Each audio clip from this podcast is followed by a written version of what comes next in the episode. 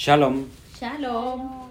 Estamos en un episodio de Familias en Emet y este es el tiempo de la enseñanza de las escrituras.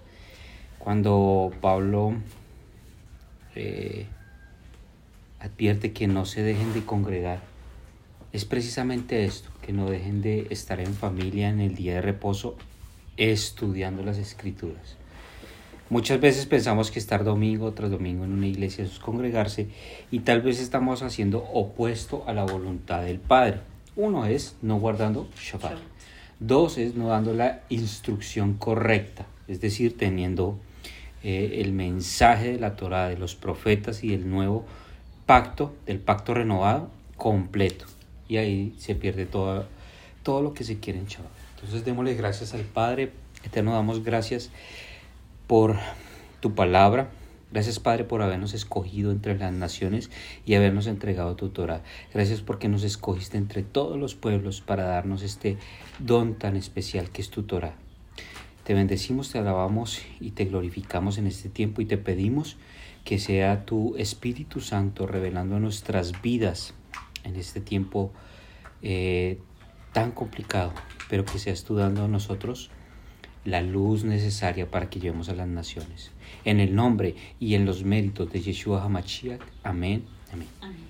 Bueno, eh, como saben, estamos siguiendo el libro de Bamidbar y hoy eh, nos atañe el capítulo 13, capítulo versículo 1 al capítulo 15, versículo 41. Y es una paracha muy hermosa todas, ¿no? Todas, son, todas tienen algo especial, todas tienen un mensaje para darnos. En esta paracha, por ejemplo, se habla de tres mandamientos. Eh, se habla de eh, uno de los episodios más amargos del pueblo eh, de Israel, de nuestro pueblo. Se habla de mm, Shabbat otra vez, nuevamente Shabbat, pero se reúne un, mandamiento que genera polémicas, inclusive ya están guardando los mandamientos, eh, que por desconocimiento se crean teologías. Mire que cada vez que nos acercamos más al contexto histórico, al contexto de la Biblia, al contexto del lenguaje, eh, encontramos que, que, muchas veces se inventan teologías de algo terrible, ¿no? Eh, de hecho, esta mañana leía eh, que algunas eh, congregaciones y algunas denominaciones presbiterianas están llevando a través del Evangelio de Mateo lenguaje inclusivo y lenguaje para las comunidades homosexuales y todo esto que se ha creado el día de hoy a través de Mateo. Ellos dicen que Mateo es un lenguaje inclusivo y por eso quieren tener una teología inclusiva. Teología, teología, teología de tal. Hay 40.000 teologías. Cada quien abre su iglesia y arma su propia teología. Entonces el acercarnos a los contextos, a las escrituras, te va a quitar velos y te va a aterrizar un poco los contextos de lo que se vivía en el momento. ¿De qué mandamientos vamos a hablar? Hay un mandamiento que es la ofrenda alzada, la ofrenda encendida. El otro mandamiento que este es el que quiero de pronto, si el Señor nos lo permite, ahondar un poco y es el de se harán flecos, usarán los tzitzit.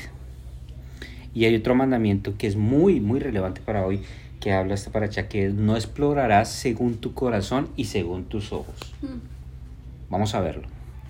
Entonces, eh, el nombre de la porción bíblica para parasha significa porción. Y el pasuk, que es el capítulo, y perek son los versículos, esto es en hebreo. La parasha que se lee y que leemos el día de hoy es conforme a lo que se hacía en el primer siglo, los tiempos de, eh, de Jesús. Acuérdense que dice Lucas que llegó a la sinagoga y le pasaron los escritos que correspondían, que tocaba en ese día, en ese día de Shabbat. Llega en Shabbat y se le pasan los versículos, los capítulos que corresponden para que él lo lea. Así pasa eh, en este tiempo. Nosotros estamos leyendo el capítulo que corresponde al día de hoy y tiene unas coincidencias con lo que se ve en la semana. Eh, cada vez que tenemos coincidencias las tratamos de nombrar, pero es importante tener en cuenta que si el Padre habla a través de sus escrituras, Él nos está queriendo decir algo. Entonces vemos los profetas, vemos la Torá y vemos el Bridhaya. Chelak, Chelak, envía tú. De hecho, Chelak, una porción que se llama Chelak Leja, y acá también es Chelak Leja, envía por ti, envía por tu cuenta. Y tenemos uno de los episodios más eh, sombríos en la historia del pueblo, en donde se envían hombres para que reconozcan la tierra de Canaán, de Kenan, y estos hombres traen eh, en su mayoría un reporte negativo. Envía por ti. En Deuteronomio 1.22 vemos cómo el pueblo, acuérdense que Deuteronomio es una narración de un día, y les está dando una cronología de lo que venía pasando, una repetición, y ellos em, fueron los que pidieron que se enviaran estas personas, estos exploradores. Y viniste a mí todos vosotros y dijisteis, enviemos varones delante de nosotros que nos reconozcan la tierra y a su regreso nos traigan razón del camino por donde hemos de subir y de las ciudades a donde hemos de llegar. Entonces aquí tenemos em, que, que es esa misma duda de, del pueblo, ¿no? De nosotros estar dudando de todo lo que dice el Padre. El padre. Ya veíamos que en Éxodo se dijo que esa tierra es buena. Esa tierra tiene... Fluye, leche y eh, miel. fluye leche y miel. En esa tierra ustedes van a recuperarla. Pase lo que pase, ustedes van a recuperar esa tierra. Pero ¿qué dice el pueblo? No, vamos a enviar espías para ver que vamos a enviar exploradores. escuchaba a un judío, es que inclusive mira cómo, cómo el mismo judaísmo que tienen el idioma se desconocen los contextos. Entonces decían, no, es que eh, si miramos el hebreo y si miramos, son turistas los que fueron, decían judío. Esta semana, hablando de la porción que leemos esta semana. Pero cuando miras el contexto, tú no envías un turista donde hay un rumor que te van a conquistar y te van a hacer guerra, tú no envías un turista a ver qué, a turistear. No, salió el pueblo de Egipto y van a ir por los cananeos, eh, van a estar pendientes, todo el mundo van a estar armando guardia, van a estar haciendo muchas cosas. No, no es que sean turistas, como lo dice esta persona, no, es que fue un turista a ver, no. Tenía una misión que era sobre una tierra. Eso era común en ese tiempo enviar espías para... Es una, es una guerra, el contexto es guerra, para que conocieran, para que miraran las ciudades, los mapas, para que inclusive aquí se, se, ven dos, palabras en, el, en, Deuteronomio, que es exploradores, eh, para que exploren si hay pozos, si hay hoyos, si hay eh, temas de artillería que pudieran utilizar. Y estos exploradores llevan una misión. Uno, pues cómo es la Tierra. Pues ya sabían cómo era. Dos, que si ese pueblo era fuerte o débil. Pues el segundo punto es irrelevante. Fuera fuerte o fuera débil, la victoria ya la había asegurado quién? El Señor. Yahweh Sebaot, Yahweh de los ejércitos. Ya eh, son preguntas como que se hace uno irrelevantes, irrelevantes. Eso me, hace pensar muchas preguntas que hoy podamos tener, tener a veces son irrelevantes. ¿Será que esta persona es buena? ¿Será que Y tú ves los frutos, tú ves lo que está haciendo. Tú, ya sabes que, cuál es la respuesta. Pero si desconocemos la palabra, si nos ponemos a mirar que el corazón, que no sé qué, eso es efímero. Eso es algo que, una utopía, tú no puedes saber eh, y mirar si es verdad lo que hay en el corazón de esa persona. No, tienes que ver los frutos, eh, tienes que ver cómo es su comportamiento a través de la Torah. Gran problema, no conoce la Torah. Entonces, envía hombres, envía a hombres que reconozcan la tierra de Canaán, la cual yo de los hijos de Israel de cada tribu de sus padres enviaréis un varón por cada príncipe entre ellos. Y envía eh, 12 varones, ¿cierto? Y mire los varones que envía, que me parece muy importante que lo tengamos en cuenta. De la tribu de Judá, Caleb. Y de la tribu de Efraín, Oshea. Esto es un anticipo profético, ¿por qué? Porque nombro solo a estos dos porque son los dos que traen el reporte positivo. ¿A quién está representando Caleb? A la casa de Judá, a la casa A del Judá. Después de que se iban a partir en dos campamentos que quedan los judíos y los de Efraín, Israel. Y Efraín, que es Oshea, Efraín, que es una tribu que no es tribu, pero resulta siendo tribu y que se le dio una primogenitura en los tiempos de José, pero que ahora la tienen quién? Los levitas. Eh, Oshea, hijo de Nun. Y Oshea, por ejemplo, pasa algo muy importante con Oshea. ¿Qué significa Oshea? Salvación. Salvación.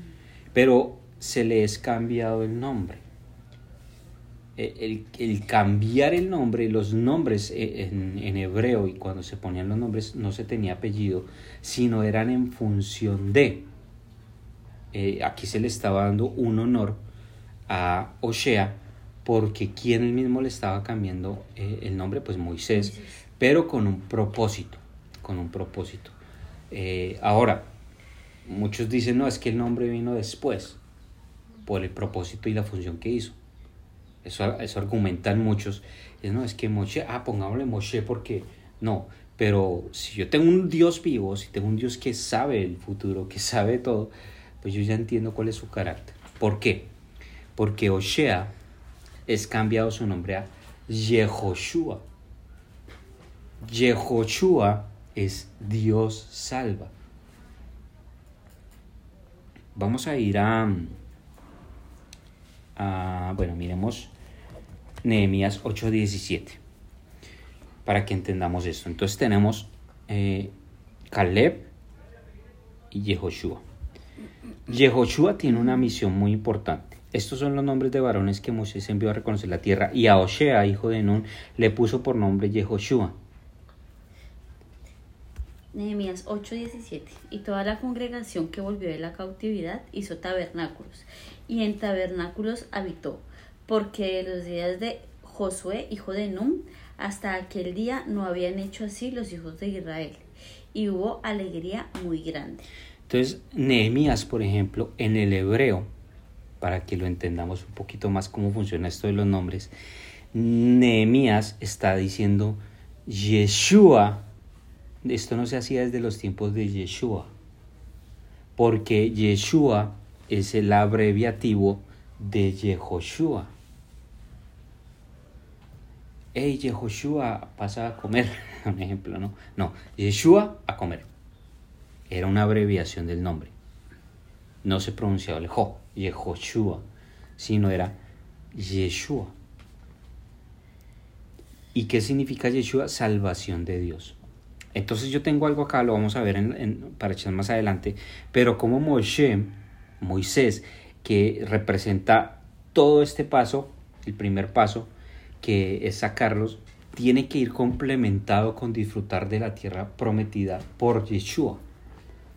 Y lo el primer mandamiento que hay es que no se olvide de los libros ahí para atrás, de la ley que hay escrita ahí para atrás, de Josué para atrás, no se olvide de esto. Entonces miremos eh, cuál era la misiva que ellos tenían. Observar la tierra, saber cómo es, cómo está habitada, si es buena, si es mala, cómo son las ciudades habitadas, si los campamentos o, plazas son fortificadas y cómo es el terreno, si es fértil o estéril, eh, si hay árboles o no. Bueno, era una misión que ellos ya sabían, pero que a la final, ¿qué pasó? Dieron un mal reporte. ¿Tú te imaginas eh, que esto es tierra, todo esto es tierra fértil, todo esto es agua, y cuando se le presenta a alguien esta Biblia que tengo aquí en mis manos, la estoy señalando y la veo como tierra fértil, como algo que va a dar fruto, como dice Isaías, que, que la palabra es enviada y no vuelve vacía, sino cumple, cumple un propósito por el cual fue enviada. Y hay palabra que va de maldición, por ejemplo, y eso cumple su propósito. Pero esta palabra es agradable, es fuerte, es tierra fértil. Y lo primero que hace alguien que se para en un púlpito es decir, de esto para atrás, no. Eso es un mal reporte. Por ejemplo, también puede ser un, un reporte negativo el hecho de decir que la Torah o la ley te trae muerte, porque es lo mismo que dijeron los espías del reporte negativo. Y a decir, no, allá nos van a matar, eso nos trae muerte, eso nos trae, mejor nos hubieran dejado morir en Egipto. Y es lo mismo que se está diciendo de la palabra cuando decimos, no, la palabra de los cinco libros no hay que estudiarlos porque la, la ley es muerte, es, ya no estamos bajo esa ley que nos da muerte. Sí, de acuerdo. Y mire que eh, tenemos también otro reto hoy, que es eh, una pelea con un gran sistema que está tomando todo, nuestras economías, nuestra geopolítica, todo lo que tú ves en televisión está plagado de una ideología y de un adoctrinamiento que eh, el que entiende un poco las escrituras sabe que es el sistema de la bestia, donde es un imperio que se está levantando, que se levantó desde Grecia. ¿Con qué? Con lo, lo que quería Alejandro Magno, que era un gobierno global. Y hoy estamos viendo un gobierno global. Imagínense desde cuánto lleva esto aquí calentándose, que Daniel lo avisa y hasta hoy se está viendo los frutos de eso dos mil años después. Y tiene que ver con eh, el gran dominio que hay sobre la población, pero que le da la espalda al Padre gobiernos que se están levantando en contra de la familia, en contra de la propiedad, en, en contra del el diseño original de, de, del hombre y de la mujer, de principios y valores, eh, a favor de aborto, que estos son em, culto a Moloch y a otros dioses. Y, y como que el creyente no despierta en eso porque no hay esa conciencia de que si llevamos un mal reporte, podemos seguir en un estado de, castigo. Pero hay otros que llevan un buen reporte. ¿Quiénes llevaron un buen reporte? Josué, Yeshua y Caleb. La tribu de Judá y Efraín. llevando buen reporte. Entonces mira cuál, desde aquí se nos está avistando una, un gran reporte, un gran, eh, una gran misión que tú y yo debemos hacer. ¿Cuál es? Llevar el buen reporte de las escrituras que a pesar de que se están levantando estos sistemas, a pesar de todo lo que veamos, hay un buen reporte el cual nosotros debemos llevar. No importa lo que sea, nuestro Dios nos ha dado la victoria. Los frutos son buenos, lo que viene es bueno, pero tenemos que pelear. Entonces miremos cómo, eh, cómo operan todas estas cosas. Porque ese reporte les iba a generar un castigo. De hecho, esos días turistas murieron. Esos 10 espías, esos 10 exploradores, esos 10 enviados murieron. ¿Por qué? Porque generaron desesperanza en el pueblo. Alguien que lleve mal reporte va a morir. Alguien que esté llevando basura de ideología, de prosperidad, de ideología de, de género, de ideología filosófica para acomodarse el sistema que te va a ir bien, que todo puedes, que, que esta prueba hay que superarla, porque Jesús dijo, eso a la final llena emociones, pero no cumple el requisito de instruir en Torah. Es que lo que nos va a hacer bien es la instrucción en la Torah, saber qué hacer. Y pagan coach y pagan lo que sean empresas para saber qué hacer y tenemos todo en las escrituras. La mayoría de coaches salen de la, de la casa de Judá, son judíos los que, los que inventan los coaches. Entonces, ¿por qué buscarle tanto si tenemos que hacer y cómo hacerlo?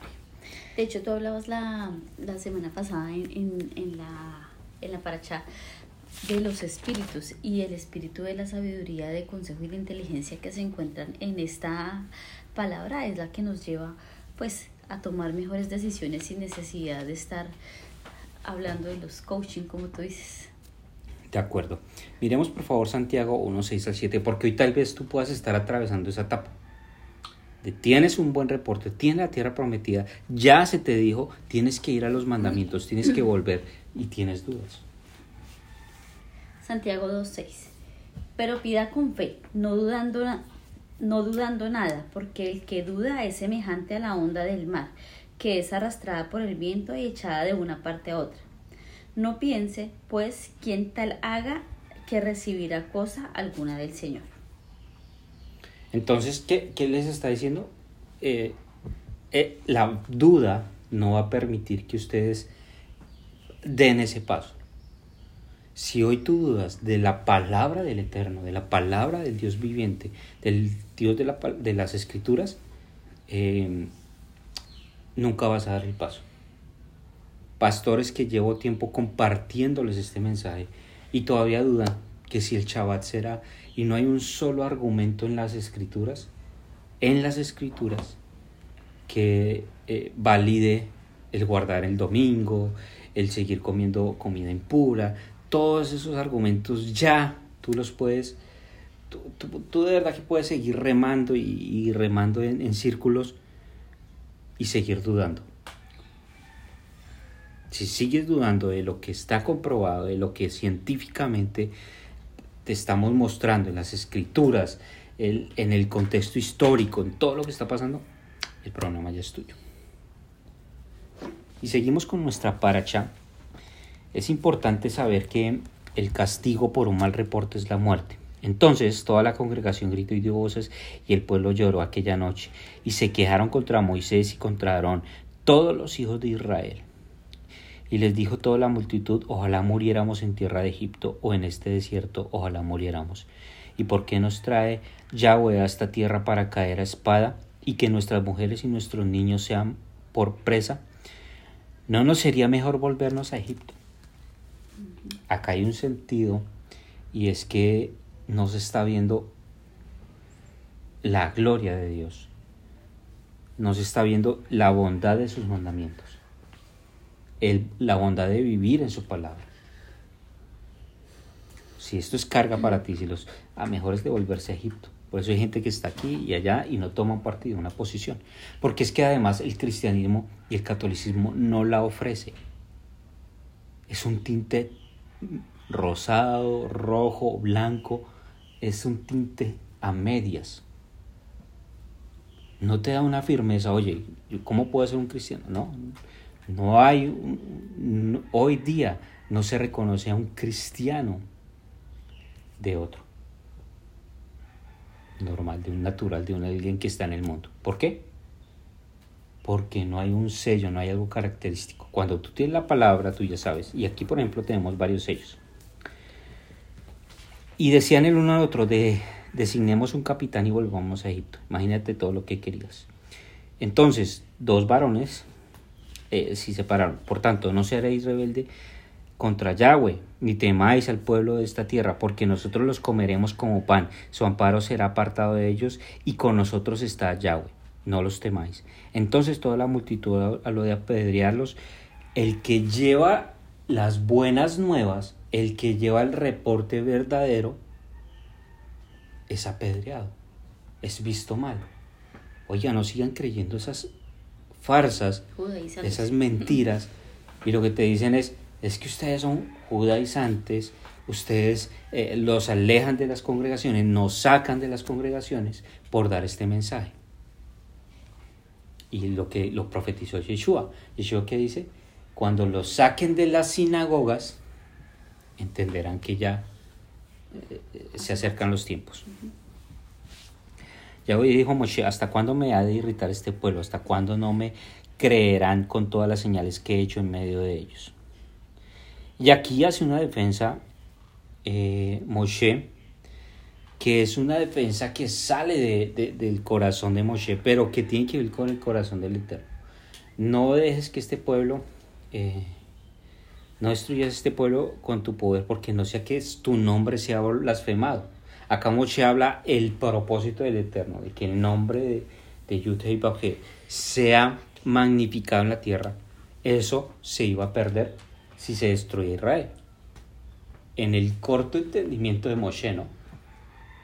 Porque igual si él lo destruye y toma otro pueblo, el Eterno puede hacer, pero en la intercesión, en lo que hace Moshe, que es el nuestro deber, que el nombre del Eterno no quede mal. Cada vez que tú andas, ¿cómo queda el nombre del Eterno? cada vez que tú hablas con alguien, cada vez que te ven a ti, ¿cómo ven el nombre del Eterno? ¿Tú eres la imagen del Dios invisible? Porque ese es nuestro llamado, a ser como Yeshua, a ser como Jesús, que es la imagen del Dios invisible, ser iguales a Él, parecernos lo más que podamos a Él y que vean eh, en Él a nosotros. Pero hoy en día no tomamos partido, no tomamos decisiones. Acá murieron 10 del pueblo que estaban diciendo mentiras, tal vez no, pero estaban diciendo la, la verdad a medias.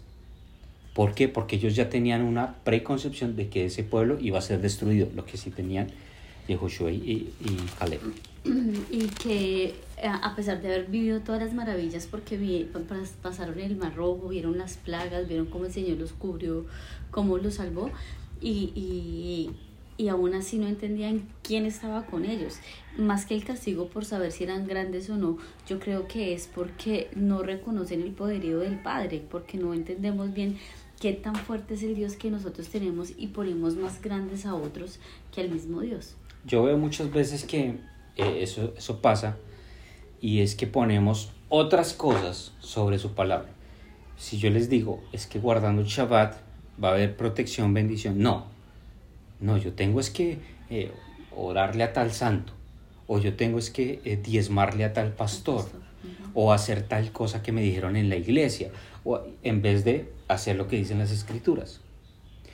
El profundo desconocimiento de las escrituras trae todo esto. Y que cada quien quiere enseñar las escrituras como le parece. Ay, es que yo creo esto, no, no creas. Mira qué hablaban en el primer siglo, qué hablaban en el Medio Oriente, eh, Antiguo, Medio Oriente, qué querían decirle a un pueblo que necesidad tenían y cómo eso se compara hoy, qué, qué cosas vemos hoy. Y después, pues este pueblo que dice, bueno, ya como vamos a quedar 40 años acá, no, ahora sí vamos a enfrentarlos. no, un segundo, es que no es cuando tú quieras, no es como tú quieras. ¿No? Y esto por eso es que eh, la crítica es dura hacia el cristianismo. Ya 10 espías ya hablaron mal de la ley, hablaron mal de la palabra de Dios. Y ahora sí, ahora sí vamos a enfrentar estos gobiernos. Por eso no, no los terminan enfrentando, sino aliándose. ¿Qué hace hoy la iglesia aliándose con gobiernos del sistema de la bestia? Y gobiernos izquierdistas, con ideología de género, con un poco de, tendencias a, a, la degradación social de las familias. Se tomó muy en serio él, si no puedes contra tu enemigo, únete a él. Y la idea es que nosotros no, no nos unamos al enemigo, sino que vayamos contra él enseñando cosas diferentes que sí son la verdad. Claro, y, y lo que estamos viendo, por ejemplo, ahora en el tema de información es que la, la batalla que, que debemos llegar, llevar hoy, que obviamente no es con, con espada ni con ejército, sino que en el Ruach HaKodesh, ¿cómo se va a llevar? Pues a través del mensaje del Ruach HaKodesh a través de una posición ideológica clara, de tener las escrituras tan claras que tú no estés dudando si eso es verdad o eso es mentira, tú la debes tener clara. Acá ya esto no iba a servir. Sin embargo, se obstinaron, y mire la palabra aquí, obstinación, en subir a la cima del monte, pero el arca del, del pacto de Yahweh y Moshe no se apartaron del medio del campamento, y descendieron el amalecita y el cananeo que habitaban en el monte, y los hirieron y los derrotaron persiguiéndolos hasta Orma no es como tú quieras. somos tercos. No es a tu manera. Aquí están las escrituras cómo debes hacerlo. ¿Quieres guardar el día de reposo? Es que el domingo y no sé qué, porque es que la iglesia y porque me enseñaron y que no sé qué. ¿Y qué dicen las escrituras? ¿Quieres hacer, eh, por ejemplo, y vamos a ver tema de reinado sacerdotes. Sigamos con, esta, con nuestra lectura de la porción. Entonces acá vemos también eh, un mandamiento sobre el eh, Mateo 15, 20, está el mandamiento de presentar ofrenda eh, alzada. De lo primero que amaséis ofreceréis una torta en ofrenda, como ofrenda de la era, así la ofreceréis. De la primicia de vuestras masas daréis allá o ofrenda por vuestras generaciones. Y cuando entréis, y cuando errareis y no hiciereis todos estos mandamientos que Yahweh ha dicho Moche, todas las cosas que Yahweh ha mandado por medio de Moche este día que Yahweh lo mandó y en adelante vuestras edades, si el pecado fue hecho por hierro, con ignorancia de la congregación, con la congregación ofrecerá un novillo por holocausto en olor grato a Yahweh, con su ofrenda y su libación conforme a la ley, y un macho cabrío en expiación. Entonces, eh, después el sacerdote era el que hacía el, sacrificio por el hierro, porque si ellos daban un mal decreto, ¿qué iba a pasar? Ellos tenían que eh, hacer un holocausto por ese mal decreto, que es muchas veces lo que nosotros queremos usurpar. Pero aquí habla de un mandamiento que era ofrecer una ofrenda encendida, de masa, de pan. Y esto lo hacemos nosotros cada Shabbat, aunque este mandamiento es para el templo, porque se llevaba al templo. Y esto se hace con la jalá. La jalá nosotros qué hacemos? La compartimos Shabbat tras Shabbat. No hacemos la, la, la ofrenda enaltecida, pero acuérdense que dice eh, Romanos 12.1 que dice que presentéis vuestros cuerpos como una, eh, un culto racional, que es vuestro culto racional. ¿Qué se hace entonces en Shabbat? Tú te presentas como ese culto racional que tenemos. ¿Y de qué forma te presentas Shabbat tras Shabbat? En Shabbat tras Shabbat nosotros tenemos instrucción, tenemos em, congregación, tenemos arrepentimiento también porque oímos la palabra y eso nos hace mover para Shabbat tras Shabbat ir de victoria en victoria, ser mejores, ser cada vez mejores y, y acercarnos al propósito de Yahweh. Ese mandamiento, ¿cómo lo cumplimos? Pues guardando Shabbat, porque es el mandamiento que se hacía cuando se hacía la jalá, se llevaba el pedazo para el Kohanim y ellos hacían el, la ofrenda. La ofrenda.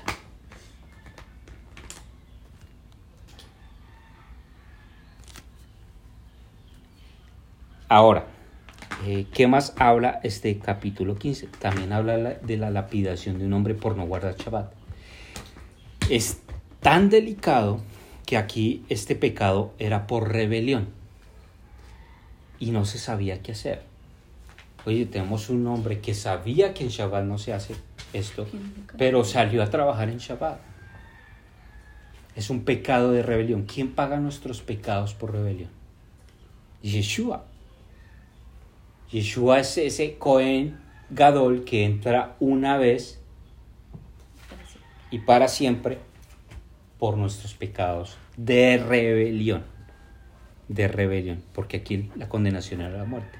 Cuando tú lees números 15, del 32 al 36, vemos todo lo que hace Yeshua. Y si tú lo pones en un contexto y si te lo imaginas en tu cabeza, seguramente vas a llorar porque ahí te está narrando alguien que era inocente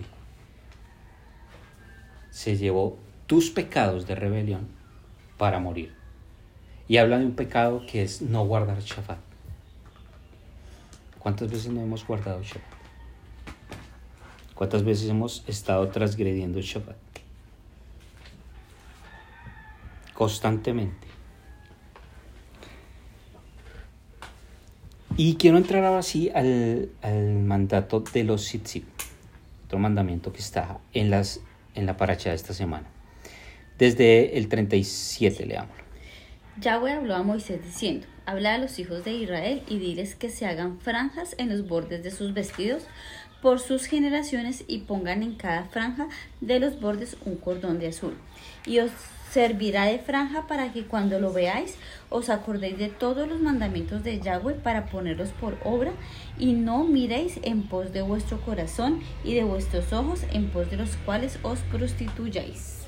Entonces miremos este mandamiento un poco extraño. Eh, pónganse borlas en las, en las esquinas de sus vestidos.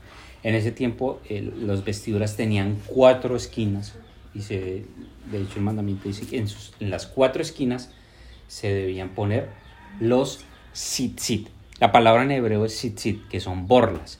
Pero tzitzit, por ejemplo, cuando lo miras en, el, en, números, porque cada, cada palabra tiene cada letra en el hebreo tiene un número, porque los números son letras también. Y eso es gematría. Y en la gematría, tzitzit, la palabra tzitzit es 600. Tiene la tzit, la yud, la sadik, la yud y la, eh, la het son 600. Son 600. Y cuando tú miras la forma en los que eran hechos los tzitzit, los tzitzit tenían 8 hilos y 5 nudos. 8 hilos, ¿por qué? Acuérdense que 8, ¿qué significa? Shemini, nueva creación, Shemini. Está hablándose de los, la creación nueva, el, el tiempo de hacer cosas nuevas. Y, y los cinco nudos Son- referentes a las, los cinco libros de la Torah, pero que además en cada nudito había una letra del nombre del Eterno. Entonces haga- hágase esa imagen de cómo es un tzitzit. Ocho hilos eh, con cinco nudos y de color azul, el tegel, que es color azul, y que vale 600. 600 más 8 más 5, 8 hilos y 5 libros de la Torah son 613. Esto tiene un a propósito. Los tzitzit son hechos así para que recordemos los 613 mandamientos de la Torah. Leamos otra vez en qué consiste el mandamiento. Y os servirá de franja para que cuando lo veáis os acordéis de todos los mandamientos de Yahweh. Ah, ok. ¿Cómo para se van a acordar de los mandamientos? Ya sabemos que son 613 y en el OCC está el número 613. ¿Y para qué se acordaban? Para ponerlos por obra. Ahora yo te quiero traer un poco de contexto de qué significaba que alguien tuviera borlas en sus vestiduras. Cuando alguien llevaba borlas en sus vestiduras, era muy común que fueran reyes o sacerdotes que eran alguien importante en el antiguo Medio Oriente, inclusive en regiones como Asia, más hacia, más hacia, hacia el este, en los cuales ellos también usaban tzitzit y, eh, o borlas, franjas. Estas franjas para ellos representaban que tenían autoridad y que además eh, eran reyes. Miremoslo. Entonces a un pueblo que es sacado de esclavitud, ahora se le van a dar franjas y se le van a dar, ustedes a su vestimenta van a usar bolas. De hecho, algo muy interesante, los colores, el color tejel utilizado en la franja de las vestiduras era supremamente costoso porque era muy escaso el color y era, era un, casi un púrpura, es azul pero es casi un púrpura y era muy, eh, se sacaba de un caracol. Para obtener eh, el 2 gramos de este color eh, se debían sacar de 12 mil caracoles. O sea, era algo monumental lo que se tenía que hacer para obtener este color. De hecho, para aportar a el color, eh, las culturas antiguas pensaban que el morado solo podía ser usado por reyes, por personas nobles con cargos demasiado altos. Entonces lo que nos da ese color es un cargo alto delante del Señor. Correcto. Entonces mira que ese color, cuando alguien lo veía, lo identificaba de una vez con un Cargo alto. rey, con un príncipe. con- Y ahora miremos el contexto que se hacía. ¿Quiénes hablaban con los dioses? Los reyes y los sacerdotes. Reyes y sacerdotes. ¿Quiénes portaban este tipo de vestiduras? Los reyes. los reyes y los sacerdotes. Cuando les dice los hago un reinado de Sacerdote. sacerdotes, quiere decir que les da un estatus y que ellos mismos podrán hablar con el Dios de Israel. Ellos mismos ya podían hablar con el Dios de Israel, podían elevar sus oraciones, podían escucharlo a él. No quisieron, no quisieron escucharlo. Pon a la tribu de Leví porque nosotros no queremos escuchar, pero les está dando un Estatus. Ahora, imagínate un rey llega a Israel y ve todos con borlas azules y ve el que está haciendo eh, las labores más básicas en el agro y dice, pero este es un rey, ¿por, por qué está haciendo esas labores? Él les está diciendo, ustedes tienen un estatus, una calidad diferente, ustedes ante mí son uno, Israel es uno, Israel es un cuerpo, no tenían esa, esa diferencia. Pero además, esta profecía, esto es un, un, tipo de profecía, que tiene que ver con algo que se hacía en Antiguo Medio Oriente.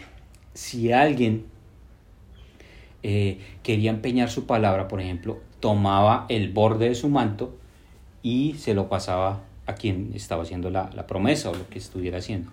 O también era un tipo de firma, si le daba parte de su tzitzit, era su firma dándosela ahí, su sello, su compromiso, su convenio.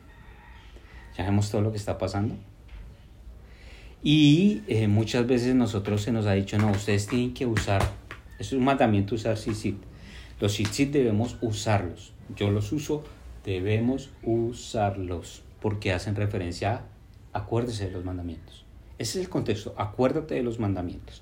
Acuérdate de los mandamientos. Pero si no vas con corbata, no predicas. Así no lleves los tzitzit, que es un mandamiento.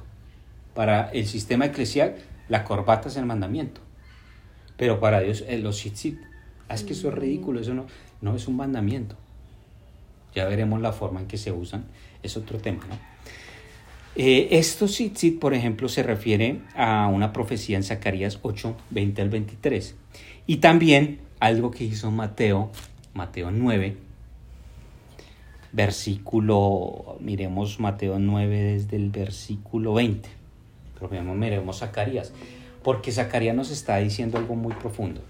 Si alguien se tomaba de eso de manto, si alguien tomaba el manto de esa persona, y, y también podemos mirar eh, Mateo 14.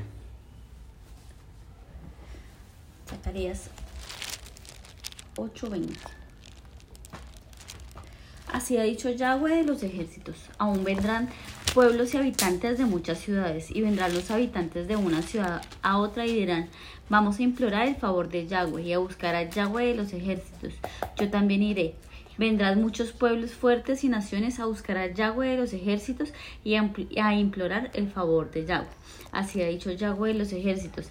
En aquellos días acontecerán que diez hombres de las naciones de toda lengua tomarán del manto a un judío diciendo, iremos con vosotros porque hemos oído que Dios está con vosotros.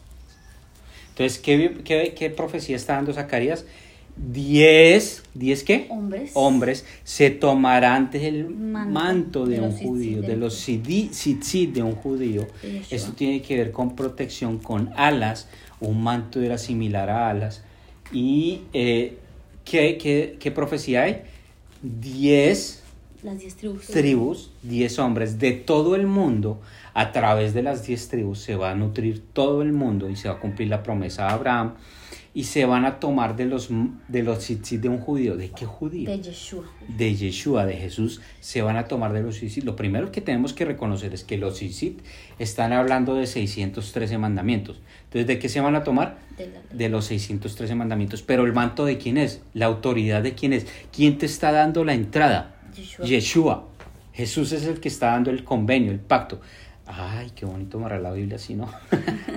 Pero eh, nos no entendemos las cosas. Miremos lo que dice Mateo 14, 35, 36.